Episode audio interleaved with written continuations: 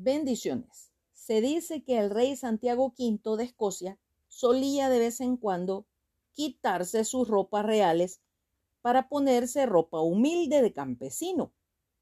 Viajaba libremente por su tierra de incógnito haciendo amistad con la gente común, observando sus dificultades y sus obstáculos y simpatizando con ellas en sus tristezas.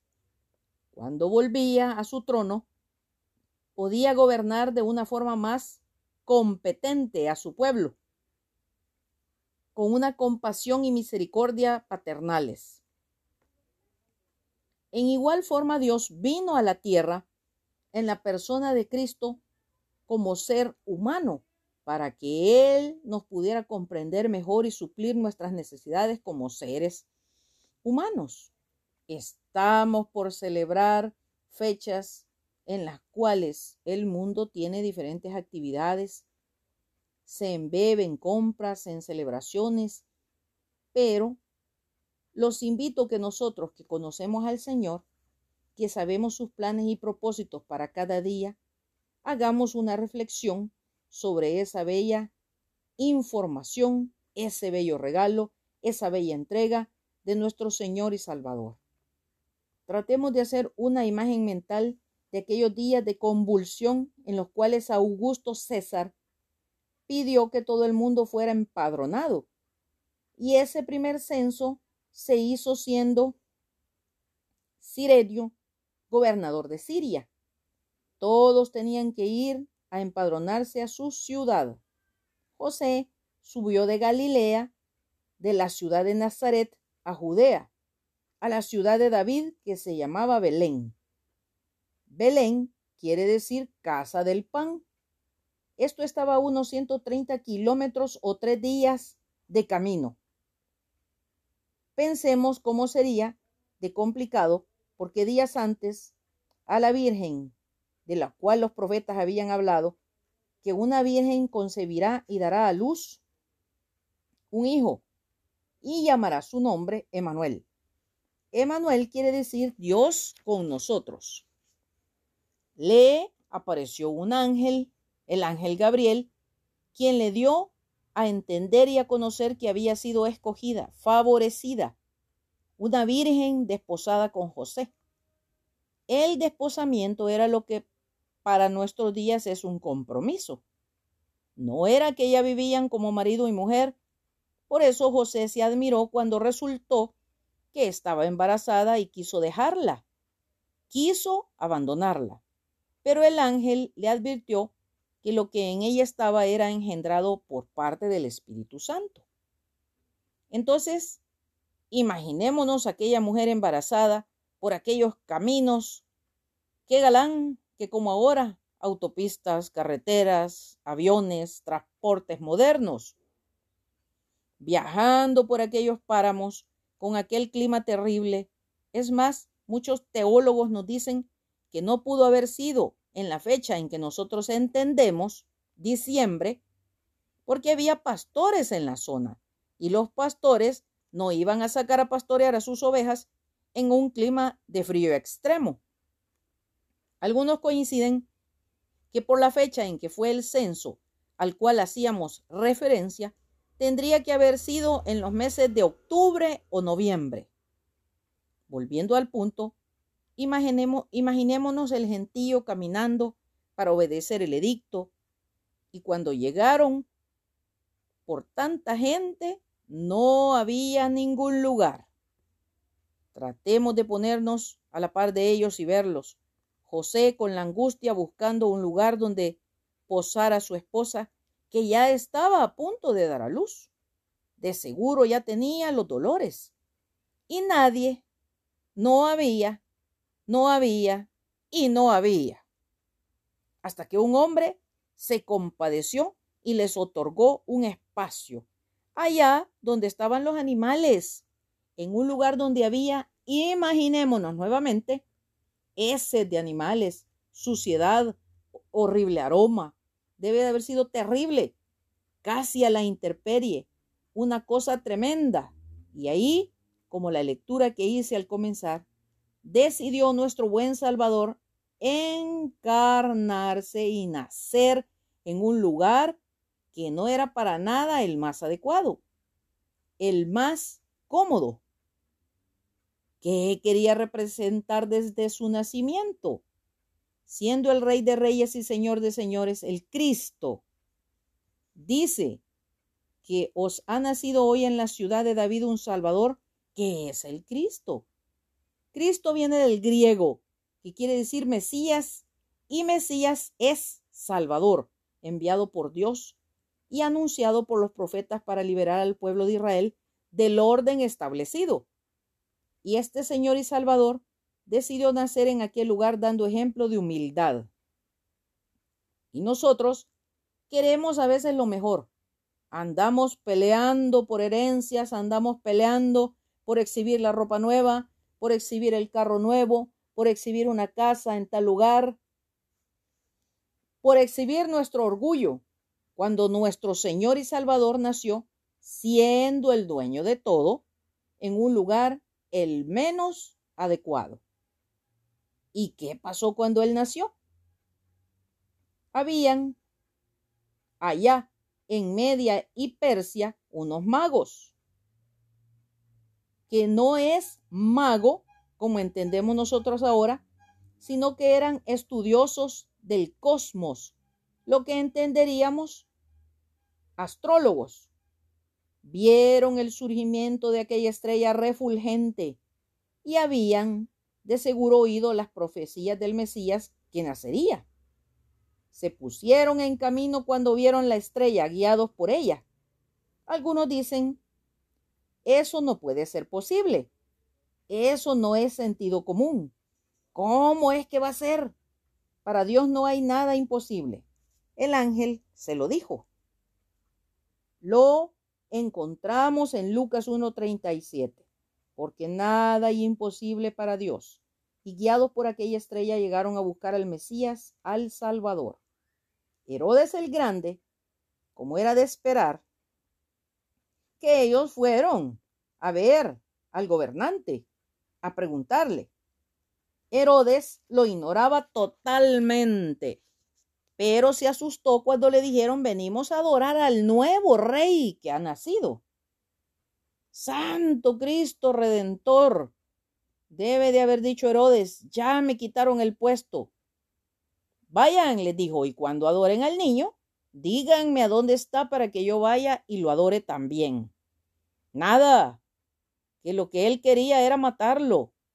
Y fueron, y dice Mateo 2.11, que al entrar en la casa, o sea, que ya habían pasado varios días ahí, otro grave error, así como en la fecha, que no es la adecuada, que ponen a los reyes adorando, y tres. Tampoco dice la Biblia cuántos eran.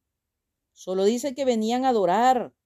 Eso sí, traían regalos pero no sabemos si diez traían oro, si cuarenta traían mirra, si cinco traían incienso, no sabemos. Otro grave error de interpretación y de costumbre, más que todo de tradiciones. Pero ellos fueron y adoraron y encontraron al niño en la casa, o sea, que ya habían transcurrido días, que se habían trasladado ya a su residencia. ¿Que cuánto tiempo la Biblia no lo dice? Pero sí sabemos que cuando los magos ya no regresaron, Herodes se impacientó y dijo, vayan a Belén y a todos los niños de dos años para abajo, mátenlos. Porque él pensaba matar entre ellos al Mesías. Pero ya el ángel le había anunciado a José que huyeran, que se fueran de ese lugar para liberar al niño, a nuestro Señor y Salvador. Vemos cómo desde el principio el Señor Jesucristo sufrió persecución.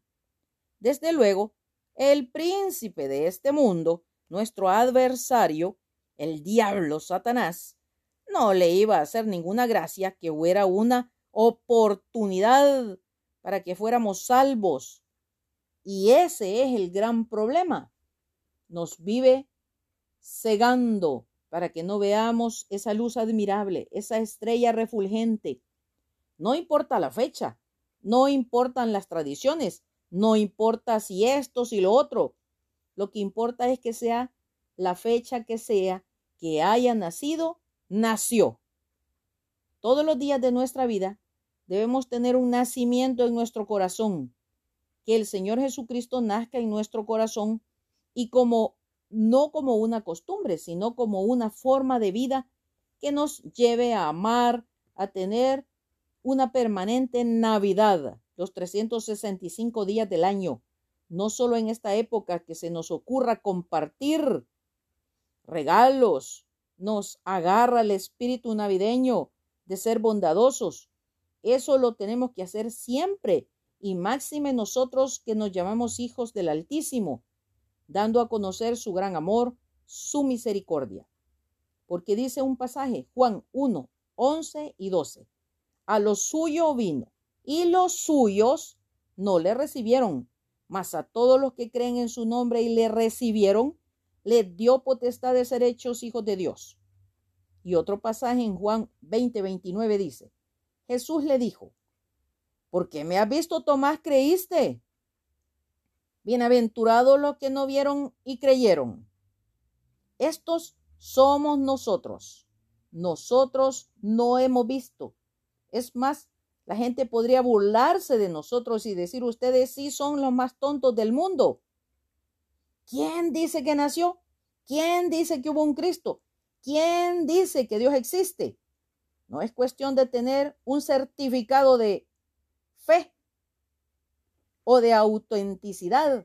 No es cuestión, como lo hemos estudiado, que el Espíritu de Dios, el Espíritu Santo, da testimonio a nuestro espíritu que hay un Dios que nos ama, que hay un Dios que tiene escrito nuestro nombre en el libro de la vida, que un día el Señor Jesucristo, así como nació y se fue a preparar un lugar en la casa de nuestro Padre, donde muchas moradas hay, volverá para llevarnos a morar en un lugar donde ya no hay llanto, ya no hay dolor, ya no hay enfermedad, y esa es nuestra esperanza. Esa esperanza que tenemos que compartirle a la gente. Por eso no me he cansado de decirles que no es cuestión de religión, de estar peleando como los fulanos hacen tal o cual cosa y nosotros no hacemos eso ni creemos eso. Tenemos un solo Dios, un solo Señor, un solo Salvador, una sola fe, un solo bautismo, una sola palabra. Tenemos una sola esperanza de ser salvos que debemos compartir todos los días de nuestra vida. Permitirle al Espíritu Santo que nos ministre, que nos cambie, que nos renueve, que nos vuelva nuevas criaturas, que nos haga instrumentos de amor y de paz. Ya lo dice 2 Corintios 5, 14 al 21. Si alguno está en Cristo, nueva criatura es. Las cosas viejas pasaron y aquí, todas son hechas nuevas. Dice Juan 1.14. Y aquel verbo fue hecho carne y habitó entre nosotros y vimos su gloria, gloria como del unigénito del Padre no perdamos el tiempo, amados hermanos, en cosas triviales. Esforcémonos por crecer, porque los días son malos, dice la palabra del Señor, y no necesitamos ser grandes sabios para ver la naturaleza, la conducta del humano, las cuestiones políticas, la situación a nivel mundial, cada vez es peor. Así que esforcémonos por vivir en paz, por llevar un mensaje. Tenemos la obligación de llevar este mensaje de salvación hasta lo último de la tierra. Hablar de lo que verdaderamente importa y dejar que el Espíritu de Dios actúe en nosotros y nos vuelva voceros de su amor, de su paz, de su salvación tan grande. Me gozo compartir este mensaje con ustedes con la esperanza que cada día nos fortalezcamos en el poder de su fuerza, que Dios bendiga su vida, su salud, su familia, su trabajo, su entrada, su salida, que desde ya nos preparemos en estos últimos días para terminar este año, para que cuando comience el nuevo año tengamos una nueva forma de pensar, de actuar, de ser, de vivir, que tengamos gozo en medio de la tormenta. La palabra del Señor dice que aunque andemos por fuego, no nos va a quemar.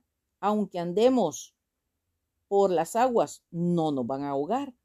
aunque nos toque andar por el valle de la sombra y de la muerte, no debemos temer. Él estará con nosotros. Su vara y su callado nos infundirá aliento. Que Dios reine en nuestro corazón, que el Espíritu Santo sea el gobernante de nuestra mente, que sea el Señor de nuestra casa, que sea el Señor de nuestra vida, que sea el Señor de esta nación que tiene el privilegio de tener el nombre que es sobre todo nombre, el Salvador. Bendiciones, mis amados hermanos. Maranata, Cristo viene pronto. Dios nos guarde atentamente. Lic Acevedo, colaboradora de Riego.